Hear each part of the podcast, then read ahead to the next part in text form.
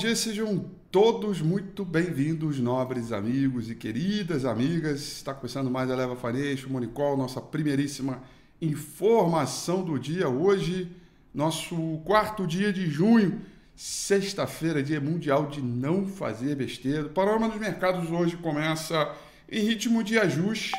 Ontem nós tivemos um dia majoritariamente de correção no mercado internacional é, onde as principais praças trabalharam aí um pouco mais aí, avesso ao risco, um ritmo não tão agradável assim em termos de evolução de mercado, é, mas nada que pudesse contaminar o ritmo de mercado ou pudesse trazer aí algo ruim de reversão, mudança estrutural, etc. Mais um ritmo de, de correção mesmo.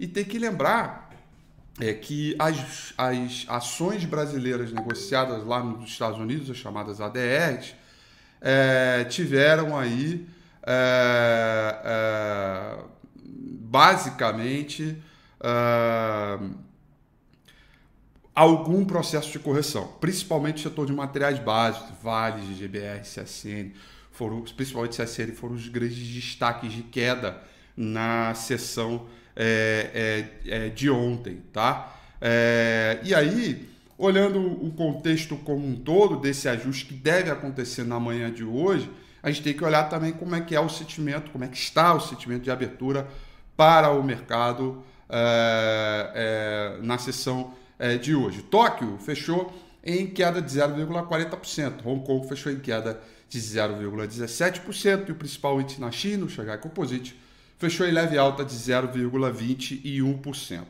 Dos mercados de commodities, nós temos alta para o mercado de petróleo. Petróleo Brent sobe 0,31%, petróleo WTI sobe 0,36%.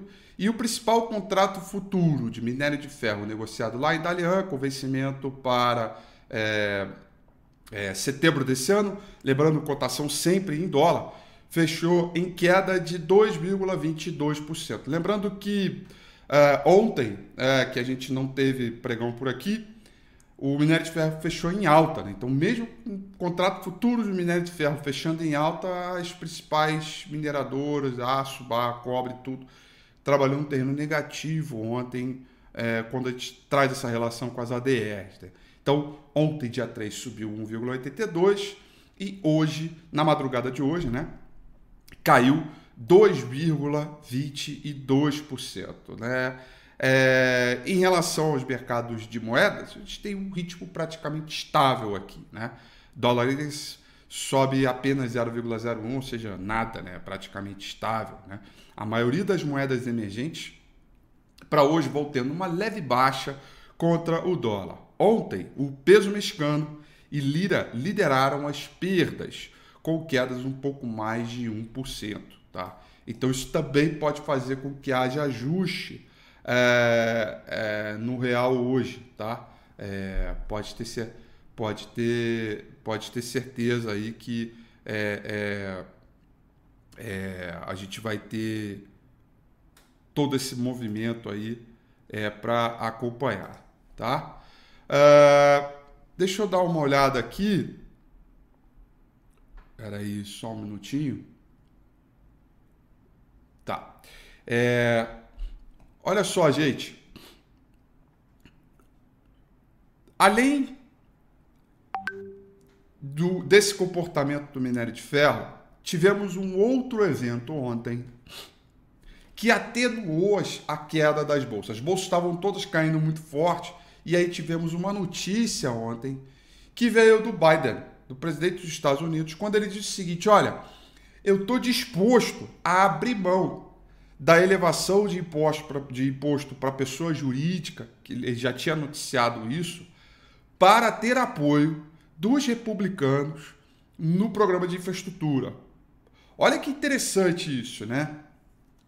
E aí, imediatamente quando ele anuncia isso, quando essa notícia veio à tona, as bolsas recuperam é, mais fortemente e, e vão trabalhando aí é, é, no terreno positivo, chegaram até subir, mas fecharam aí levemente embaixo, ao próximo do 0 a 0, atenuar a queda. As bolsas, os ativos brasileiros não, mas do quadro geral isso sim. Então, é, é, hoje tem um painel sobre mudanças climáticas organizado pelo FMI, tá? É, onde vai estar a presidente do Banco Central Europeu, a senhorita excelentíssima Cristiane Lagarde, e o senhor excelentíssimo presidente do Fed, Jerome Powell, tá? É, então, isso começa é, por agora na parte da manhã, no seu horário especificamente, mas é, é, é ainda por agora na parte da manhã. Ontem, o CDS né, é, de cinco anos interrompeu a queda de oito dias consecutivos e trabalhou aí é, no terreno positivo, sinalizando aí alguma possibilidade é, é, é, é de repique, né? E, portanto, a gente tem aí uma sensação de que o mercado hoje pode ter, pode ficar aí num clima um pouco mais comedido. Contrariamente à queda, principalmente no setor de materiais básicos, petróleo subiu ontem e a Petrobras subiu ontem lá fora, tá? Então o ajuste pode ser positivo, então a gente vai ter esse cabo de guerra aí que muito provavelmente as ações ligadas ao setor financeiro é que vão conduzir aí o processo.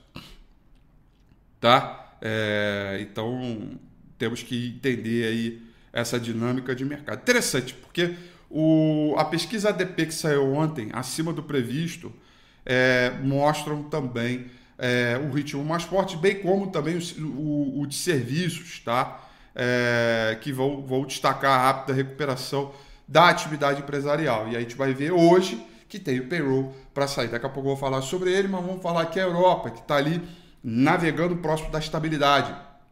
Londres cai 0,08%, Paris sobe 0,04%, Franco na Alemanha sobe 0,05%, tá? É, vamos ver aí como é que vai ser este comportamento é, do mercado. Bom, vamos ver. Agora vamos dar uma olhada aqui no gráfico do índice, do, desculpa, no gráfico do índice Bovespa não, na agenda de hoje, tá?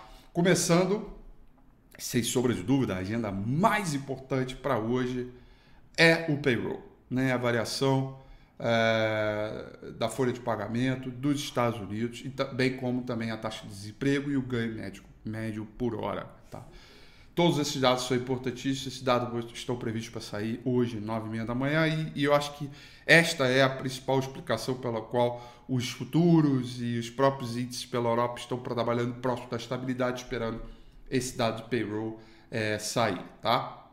É, depois, 10 horas da manhã, nós vamos conhecer o PMI medido pelo Market, outro indicador antecedente de atividade importante. Por falar indicador antecedente de atividade importante, temos aí o pedido de fábrica, tá? Importantíssimo dos Estados Unidos. Esse dado também é muito legal é, para a gente acompanhar. Esse dado está previsto para sair 11 horas da manhã. Outro dado que também tem a capacidade de, é, de dar ritmo aí ao mercado. Eu não tenho sombra de dúvida é, sobre isso, tá bom?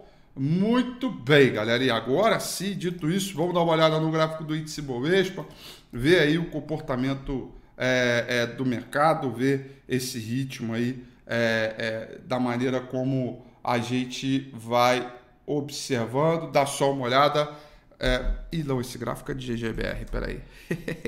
não é GGBR que a gente quer olhar, não. A gente quer ver olhar o índice Bovespa. Olha só. Um, dois, três, quatro, cinco.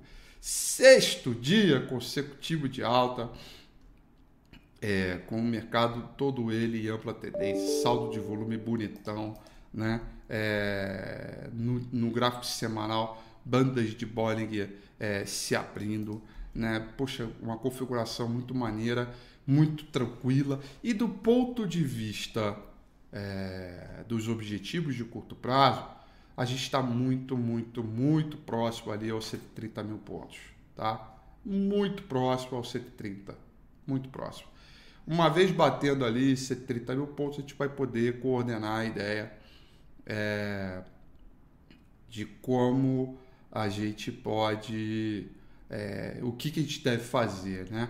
A gente tem vários dias seguidos de rally, certamente aí bastante gente se dando bem no mercado, com as operações de swing trade, com as operações é, de day trade também, né?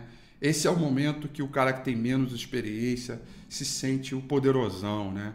Porque tudo dá certo, né? tudo aquilo que ele viu de forma básica acaba dando certo. Os indicadores técnicos seguem fortalecidos. Todo aquilo que a análise técnica é, mede, ela acaba dando certo. Rompimento topo histórico, tendência favorável, indicadores fortalecidos e, evidentemente, os zigue-zagues ascendentes. Então é a hora que todo mundo se empolga, é a hora que vem o emocional, é a hora que o cara pega meia dúzia de coisas, ancora a expectativa por um viés cognitivo e não metodológico, né? E aí tudo dá certo. E aí é a hora que eu aqui mais me preocupo. Olha, se tem duas coisas é, que eu mais me preocupo como profissional e formador de opinião desse mercado, diante da responsabilidade que eu sei que eu tenho, é rompimento topo histórico com rally de mercado, tá? que é onde as pessoas começam a tomar termo, acham que o mercado é isso aí, tomam alavancagem, né? É, é aí que as pessoas tomam as decisões mais equivocadas, né? E aí quando começar a correção, e seja lá quando for o dia dessa correção, pode ser hoje, pode ser amanhã, pode ser daqui a um mês ou pode ser daqui a um ano. A conta chega, né? Da irresponsabilidade sobre as questões ligadas a risco, né? Porque elas são é, ligadas efetivamente ao aspecto emocional. Né? E eu falei muito sobre isso é, no Morning Call da quarta-feira passada, né? Que ontem não teve, então eu também não vou ficar forçando muita barra aqui, não, porque isso geralmente é um papo muito chato. É geralmente botar uma água no chope na galera, né? Alguns dizem que eu fico rabugento ou desgostoso, o que eu acho completamente equivocado, isso não é uma verdade eu acho que tem uma responsabilidade minha gigantesca aqui para muita gente. É, eu tenho consciência de que tudo que eu digo aqui chega para muita gente de maneira exponencial, né? E aí eu preciso tomar cuidado com o que eu falo. E eu prefiro tomar uma consciência de maneira contracíclica, né? É... E tem uma outra coisa que é muito importante, né? A gente sabe que majoritariamente pessoa física reage a, a, aos ralis, rompimento topo histórico, né? E que isso sempre foi assim. Né? É uma verdade isso. Então, já que foi sempre foi assim, então eu vou ser o primeiro. Eu vou ser a primeira, ou eu vou morrer continuando tendo o comportamento anticíclico em movimentos como esse. É, quando a gente extrapola a euforia, eu sou obrigado a puxar as pessoas pelos pés e botar para terra. E quando as pessoas panicam lá embaixo, no pânico, eu sou obrigado a puxar da terra para o solo, né? do subsolo para o solo, ou seja, tem que ter equilíbrio sempre, tanto na euforia quanto é, é, tanto, no, tanto na euforia quanto no pânico. O equilíbrio e o processo dessa, dessa metodologia é o que leva a gente é, a ter sucesso na bolsa, né? E não fazer dele um processo, não verdadeiramente é, um evento, tá? Então, vou ficar ligado nisso aí. A gente tem que é, dosar as questões. E eu espero imensamente que as minhas operações de swing trade que estão em andamento né, sirvam como exemplo para isso, né? É, para esse dia a dia em termos de processo, metodologia. Né? É, e aí exatamente quando a gente é, é, é trabalha os swing trades e que sirvam aí como exemplo para tudo que veio por aí pela frente. Tá? Vamos que vamos então, galerinha. Olha só, sexta, é, domingo que vem, não se esqueça, porque a gente cravou o ICOM, né? A gente falou pra caramba do ICOM. Pra caramba do ICOM, o ICOM, o ICOM. Fiz aquele ICOM Weighted, né? Que ficou bem legal, tá? É, e a gente acabou gravando para essa semana o ICOM, além do setor financeiro, evidentemente, que a gente já havia falando. O que, que veio por aí, né? Domingo com a FI, é, certamente o próximo vai ser tão decisivo quanto. Sabe por quê? Porque a gente tem aí certamente é, algumas dúvidas sobre a possibilidade de rally.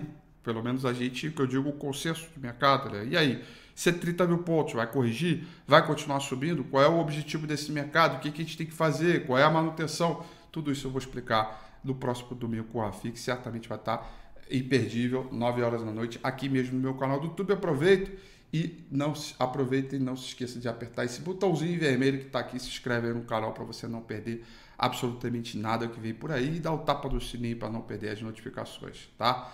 Cleomar, obrigado aí pelo superchat. E ele falou a melhor coisa que eu acho que a gente tem que aprender quando a gente não tem muita experiência no mercado, né? É, o mercado tem que ter 90% de paciência e 10% de resiliência. Eu vou aprimorar isso. 90% da metodologia ela é psicológica e 10% é técnica, tá? É, que tem a ver com essa paciência e resiliência. Grande beijo, grande abraço e até domingo eu te espero. Tchau.